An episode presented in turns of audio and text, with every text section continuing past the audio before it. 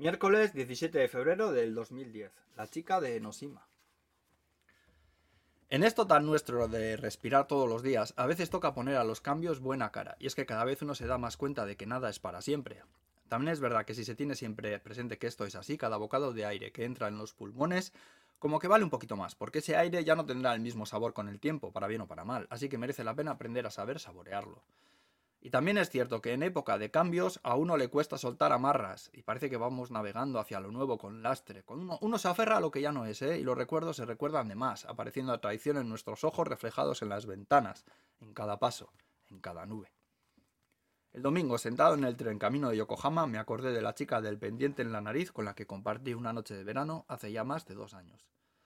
Cuando llegué no tenía amigos en Tokio y tampoco echaba eso de menos. Digamos que necesitaba enfrentarme a mi nueva vida, pongamos que lo más solo posible, porque tenía mucho en qué pensar. No dejaba de ser curioso porque conocía el lugar de sobra, así que no hacía falta que nadie me dijese cómo hacer las cosas o a qué lugares ir. No echaba de menos a nadie porque echaba a todos de más. No quedaba con nadie porque no había nadie con quien quedar. Ni falta que hacía. Sea como fuese, prefería airear mi soledad premeditada un poco más allá de las paredes de mi casa y procuraba estar siempre en la calle. Esa tarde me fui directamente a Enoshima y me recorrí la isla hasta el final. Como el camino es único y el ritmo de cada uno es distinto, al final nos acabamos conociendo más o menos todos los que estábamos en el paseo, cruzándonos aquí y allá según donde nos parásemos a curiosear con más calma alguna parte del recorrido. Compañeros anónimos de paseo, entre los que estaban dos ancianos, él con bastón, ella con sombrero, que andaban con paso ligero. Había dos o tres parejas de diferentes edades y después destacaba el grupo de chicas de aspecto grunge que no hacían más que sacar fotos a todo, armando mucho ruido con sus gritos y risotadas. La verdad es que molestaban bastante, ¿eh? y mis paseos por aquel entonces buscaban mucho el silencio que me permitiese escuchar el ruido de dentro. Así que apreté el paso para tratar de poner distancia entre ellas y la paz que se supone que tenía el lugar. Enoshima es famosa, entre otras cosas, por tener muchos gatos, que por lo visto son un problema para los establecimientos y habitantes de la isla. A mí me gustan los gatos, y me paré a acariciar a uno que estaba en un lado del camino. Era muy gordo, tanto que parecía imposible imaginarle haciendo cosas de gatos. Justo, justo, hasta que las chicas doblaron la esquina nos alcanzaron, coincidiendo con una estruendosa carcajada que nos asustó a mí y al animal, que se perdió entre los árboles de dos saltos físicamente imposibles. Ellas se dieron cuenta, pero no dijeron nada, aunque a su manera expresaron cierta mezcla de malestar y disculpa, guardándose para ellas su alegría sonora el rato que pasaron por mi lado. Las horas parecían haberse dormido a ratos, pero empezó a anochecer, y yo acabé sentado en la playa de Kamakura con una cerveza mirando al mar. Compré seis, y la que tenía en la mano era por lo menos la tercera de otras tres que planeaba beberme encima de aquella arena negruzca mientras trataba de dejar de pensar. Ahora me doy cuenta, una vez más, de cómo añoro el calor del verano, a pesar de que aquel momento estuvo lejos de ser el más feliz de mi vida. Entonces pasó una de las chicas del grupo de antes, pero sin grupo que le corease las carcajadas. Llevaba un pantalón de camuflaje que me pareció muy pasado de moda, junto a una camiseta blanca, rota aquí y allá, dejando entrever partes de su espalda. Tenía un pendiente en la nariz y un pañuelo azul en la cabeza por el lado de la frente que conseguía que todo su pelo de color caoba colgase hacia atrás, aunque tampoco demasiado porque no lo tenía muy largo. Andaba descalza, con sus dos botas negras en las manos, y en su cara creí leer cierto aire melancólico, aunque a ver quién no lo tiene si se está mirando en solitario al mar. Pensé que sería bonito que me reconociese, se sentase a mi lado para hablar un rato sobre cualquier tema, aunque fuese irrelevante, como los gatos de Nosima o de los distintos o de lo distintos que somos, y que como pasa en las películas, acabásemos apoyados en el muro, abrazados en silencio, mirando al mar. Lo que habría dado yo en aquel momento por un abrazo pero pasó de largo, claro, creo que ni siquiera me vio, y si lo hubiese hecho, desde luego no iba a querer acercarse a un tío que estaba en medio de la nada rodeado de latas de cervezas ya más vacías que por vaciar. Menuda estampa. Vaya una manera de hacer amigos, estaba igual, total, el día ya vino así de roto desde casa. Más bien se trataba de desescombrar lo que alguien abandonó dentro de mi corazón, porque de seguir acumulándose lo iba a quebrar todavía más. Y aunque maltrecho era el único que tenía, ya iba siendo hora de que me sentase delante de él y averiguásemos entre los dos para qué iba a valer que siguiese latiendo. De repente, mientras la espalda de la chica se alejaba diciéndome adiós, empecé a llorar. Lloré mucho, y de muchas maneras. Lloré a veces con rabia, apoyando la cabeza en los brazos y haciendo más ruido del que querría. Y también lloré despacio, con calma y en silencio mirando al mar. Me vacié por los ojos de tal manera que sentí que me ardían, que me ardía toda la cara, que me ardía el alma, como si no fuesen a quedar más que las brasas de mí. Eran lágrimas de derrota, porque así me sentía vencido, sin fuerzas, y lo que era mucho peor, sin ganas de tenerlas. Ya era totalmente de noche, pero yo seguía allí sentado tratando de que la brisa marina me recompusiese el gesto, de que no se notase que acababa de morir de pena unas veinte olas antes. Estaba borracho, no demasiado, pero sí lo suficiente como para tener la brillante idea de querer fumarme un cigarro y de alguna manera me encontré caminando hacia el pueblo. Tiré las seis latas una a una al contenedor correspondiente y compré dos más, de las grandes esta vez. Un paquete de cigarros mentolados, un mechero de plástico de color naranja que todavía conservo y un cenicero portátil que parecía más una pequeña cartera. Y empecé a caminar hacia la playa de nuevo, aunque no tenía intención de bajar a la arena, sino de quedarme en uno de los bancos de al lado de la carretera. Me hice fuerte en el de más a la derecha, me descalcé y empecé a intentar acordarme de cómo se fumaba cuando vi una espalda que me resultó familiar. Parece que yo no era el único que se resistía a dar por terminada aquella noche. Con cierta sensación de vergüenza por la tos dejé de fumar. Si alguna vez he tenido estilo en algo, desde luego no ha sido fumando, y me alegro por ello, ¿eh? No es un hábito que quisiera tener. Se nota que no sé, y después de algunas caladas me reafirmo en no querer. Lo que no entiendo es por qué de vez en cuando me apetecía tener que reincidir. Las estrellas habían ido a otra noche y el mar solo sonaba, pero a ella se la podía distinguir bien. La misma chica que hace unas horas asustaba gatos, ahora velaba olas en compañía de nadie, como yo. Alguien se le acercó. Era otra chica, una amiga, que se sentó junto a ella durante un buen rato, el mismo rato que yo tardé en vaciar la última lata de cerveza que me quedaba sin abrir y calzarme de nuevo dispuesto a cortar el sueño con tijeras. Como si nos hubiésemos puesto de acuerdo, nos levantamos los tres a la vez y empezamos a caminar en la misma dirección, y cuando yo estaba tirando las latas a los contenedores de la puerta de la tienda, ellas entraron dentro. Su amiga era más alta, con la piel más morena, pero esa misma pinta de desaliño adrede, con el pelo de cualquier manera, vaqueros rotos colgando, como si no hubiese cintura ahí debajo que lo sujetase. De nuevo el escándalo, risas y gritos que venían desde la sección de alcohol de la tienda, que se escuchaban desde, fuera, y eso que solo eran dos. Así de sopetón me agobié. Me di cuenta de que si no empezaba a coger trenes, iba a tener que estar allí solo toda la noche, y el plan de estar en el banco mirando al reloj cada diez minutos no me acababa de cuadrar, así que empecé resignado a andar hacia la estación. Malditas las ganas que tenía de irme. Por el camino escuché música que venía desde el mar. En medio de la oscuridad una serie de casetas iluminaban la playa a modo de refugio de los que como yo no teníamos muy claro eso de que las horas que quedaban tuviesen que ser para dormir. Me acerqué a descubrir una especie de plaza artificial repleta de mesas y sillas de plástico rodeadas de restaurantes y bares improvisados con cuatro maderas y mucha pintura. En total no habría más de 30 personas que bailaban y bebían con Bob Marley que sonaba a todo volumen entre olores de carne asada, salitre y alcohol. Una coronita en botella con su limón era bastante más prometedor que mi banco de jugar a fumador, así que allí me senté más que dispuesto a olvidarme de recordar. Hello, me dijo alguien más o menos sobre la segunda cerveza. Y cuando me giré había tres chicos también con coronitas que me sonreían tratando de entablar conversación. Hi, contesté sorprendido. Are you alone? Please come with us, me dijo otro señalando un lugar un poco más apartado donde habían juntado dos mesas alrededor de las cuales habría como siete u ocho personas más. Eh, I feel shy, really? Yes, yes, please, come, come, we invite you. Y como andábamos parejos de borrachera, pues me fui con ellos. Sin saber cómo me encontré sentado en medio de un montón de personas que no dejaban de hacerme mil y una preguntas mientras se aseguraban de que hubiese siempre algo que comer y una coronita con limón que vaciar entre puntos que siempre eran y seguido. Hablamos de chicas, españolas y japonesas, de idiomas, de chicas, japonesas y españolas, de trabajos, de ropa, de chicas, de culturas opuestas y costumbres que iban de la mano, y el caso es que me pareció que todos salimos ganando. Como no me dejaban pagar, yo aprovechaba uno de cada dos de mis viajes al baño para pedir más comida y más bebida y hacer que la llevasen a las mesas sin que Miwa, la camarera de cuyo nombre me sigo acordando gracias a esa minifalda verde, dijese de dónde venía. Al volver de mi segundo o tercer viaje de los pactados y sentarme en mi silla de plástico ennegrecido, me dijeron entre risas y palmas que no se me ocurriese pagar ni un yen más. Que yo era su invitado y que para la siguiente pagaría como todos, pero no esa noche. Y mientras yo jugaba que me hacía el ofendido, Vi que la chica de Nosima y su amiga venían directas hacia nosotros con sus bolsas del combini, sus pelos distraídos y su griterío que hacía enmudecer al mismísimo Marley de los altavoces.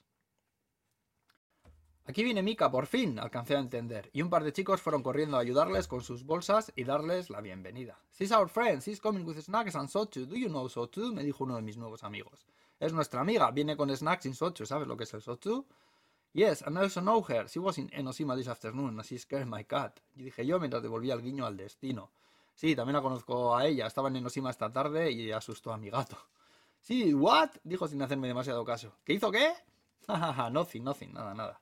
Entonces nos presentaron. Yo era el extranjero de España al que le gustaban las japonesas porque hablaba muy dulce, entre otras muchas facetas más que yo mismo desconocía, y ella era Mika-chan. Esa noche no pude retener más nombres. Estaba Miwa, mi camarera aliada de minifalda verde, y Mika, la chica de Nosima. Por un instante, quizás algunos segundos, el tiempo duró el doble, y se me pasó por la cabeza que todo ocurre siguiendo el guion de algún dios que hace tiempo que escribió la vida de cada uno de los personajes de su teatro privado. Y me puse serio, como lo había estado antes de ser invitado, como cuando me evaporaba por los ojos apenas una o dos horas antes y creía que los latidos de mi corazón eran un simple trámite. Oscar San, are you okay? You look sad. Oscar, eh, ¿estás bien? Pareces triste, me dijo el mismo chico que me invitó a la mesa en la que ahora estaba sentado y que ejercía de anfitrión.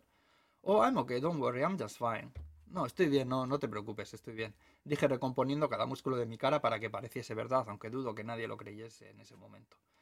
Entonces me presentaron a Mika, pero ella casi ni me miró. De hecho, en aquel momento cualquiera diría que no le gustaba un pelo que yo estuviese allí.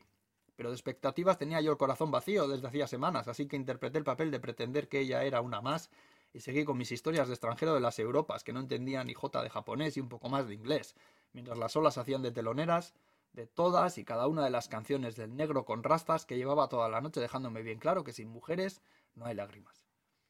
¿Has fumado marihuana alguna vez? me preguntó Mika, interrumpiendo la receta de tortilla de patatas que trataba de contarle a otra de las chicas del grupo. Sí, sí que he fumado, sí, bastantes veces. Una vez en Ámsterdam me pasé de la raya y casi no podía tenerme en pie, contesté yo, dándome las demás, como si estuviese orgulloso de ello. ¿Has estado en Ámsterdam? Mola, y es legal la marihuana, ¿no?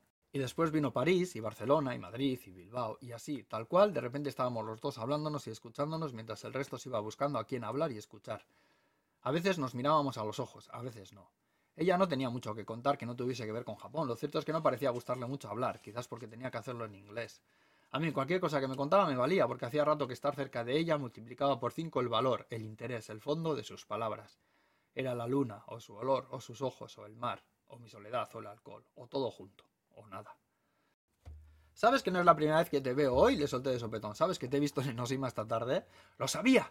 Sabía que eras tú. Estabas con un gato y cuando iba con mis amigas estás enfadado porque hemos asustado al gato. Hombre, mucha gracia no me ha hecho, pero no me he enfadado. Perdona, no, son mis amigas de la universidad y casi no nos vemos, así que cuando nos juntamos estamos todas emocionadas, me dijo en un inglés adorable mientras ponía su mano en mi brazo por primera vez. Y empezamos a hablar de chicos y de novios y no podemos parar. No pasa nada, no te preocupes, dije en mi inglés castizo. Solo estaba dando un paseo y el gato ese pasó por casualidad. ¿Sabes qué? Deberíamos ir a Enosima mañana tú y yo a buscar a tu gato, seguro que está allí. Hombre, mientras te estés callada, y juro que su risa olía dulce, lo juro.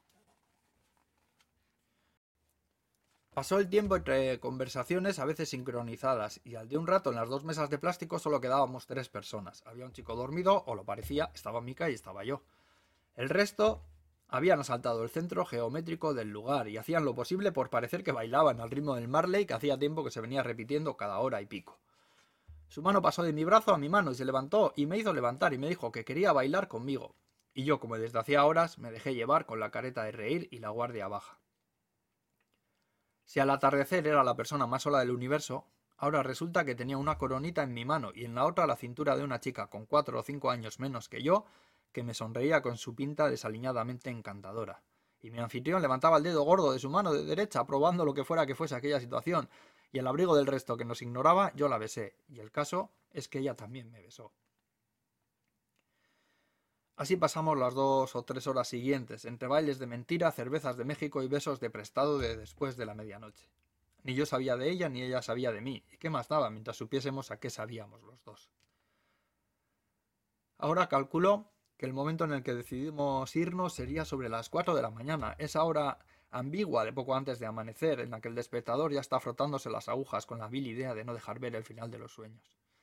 Nos despedimos de los que quedaban, incluyendo dos parejas, quizás también improvisadas, y muchos borrachos como nosotros, y acabamos durmiendo el empacho de besos con limón abrazados sobre la arena. La mañana llegó en minutos, con su resaca, que no invalidó la promesa de la noche de hace un rato, y volvía a Enosima, esta vez con Mika, Olíamos alcohol, la noche en vela, a sudor, a excedente de horas robadas al fin de semana que parecía durar ya tres o cuatro días. Dentro del tren no quedaba muy claro qué pintaban, aunque me pareció pisar varias veces la sombra que su arrepentimiento proyectaba a mis pies, que junto a un silencio horrible y tres jubilados con sombrero nos acompañó el resto del viaje. Cuando empezamos a cruzar el puente que nos separaba de la isla, Mika me cogió me cogió de la mano y así en silencio empezamos a subir la cuesta y luego las escaleras hasta que llegamos al primer templo. No había nadie, y Mika no hablaba, solo me cogía de la mano y andaba. El silencio duró mucho tiempo y aunque al principio me pareció incómodo, decidí compartirlo y me acabó acostumbrando. Calculo que estuvimos como media hora sin articular palabra mientras subíamos y bajábamos escaleras cogidos de la mano. Fue raro, y aún a día de hoy no me ha vuelto a pasar nada parecido con nadie. Llegamos al lugar donde el gato salió huyendo gracias a los, gritos de la chica que hoy decidió callar nos dedicamos a buscar por entre los árboles por si decidiese volver. Por supuesto, no vino, así que nos sentamos tranquilamente en las escaleras, más por descansar que por esperarle. Yo no sabía muy bien qué hacer, parecía que estaba allí forzada, que se arrepentía, y eso me quemaba por dentro. Como si me estuviese leyendo el alma, de repente me abrazó y me pidió perdón por haber espantado a mi gato, y mientras yo me reía dos veces, una por ver morir al silencio, y otra por la frase con la que lo mató, ella me volvió a besar. No contaré aquí más besos, pero sí diré que los hubo. Contaré que volvió a ver a Mika algunas veces más hasta que el destino se la llevó a otro país. Diré que no volvimos a Enosima, pero que me enseñó a entender que aunque la soledad siempre está rondando, se aburre, y no se suele quedar mucho tiempo seguido. Contaré que creo que llegamos a querernos, mientras descubríamos Tokio de la mano, desmenuzando calles y protegiendo lunas. Confieso que he llorado a veces paseando solo por la isla, y que una vez sentado en las mismas escaleras, volvió el gato gordo a dejarse acariciar, y juro que se, que, me, que se me quedó mirando fijamente a los ojos como si quisiese sonreír y guiñarme un ojo, porque al fin y al cabo se salió con la suya, y todo ocurrió como él había planeado desde el mismísimo principio en que decidió cruzárseme. Epílogo. La historia de una noche mágica de verano que conté en tres veces, pero que he recordado más de mil. No soy capaz de leerla en voz alta hasta el final sin que se me quiebre la voz al encharcárseme las pupilas. Y ya llevo más de cinco veces intentándolo. y diez o doce también.